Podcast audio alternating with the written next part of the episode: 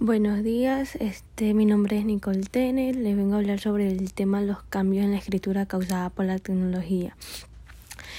Gran parte de la comunicación entre personas fluyó a través de la comunicación escrita por un medio digital, ya sea WhatsApp, Instagram, Facebook, Twitter, etc. En el uso de las abreviaturas con, esas aplicaciones tenemos como el BFF que significa Best Friend Forever, eh, o sea, se trata de mejores amigos y eso. Este, hay a veces también que utilizamos la que es que le dicen por dos, que significa algo que se va a repetir o algo que uno imaginemos que diga esto yo también hice y él también la misma persona hizo lo mismo. Eh, y por último, el OMG, que es que lo usamos como que para algo que nos sorprende, algo de asombro.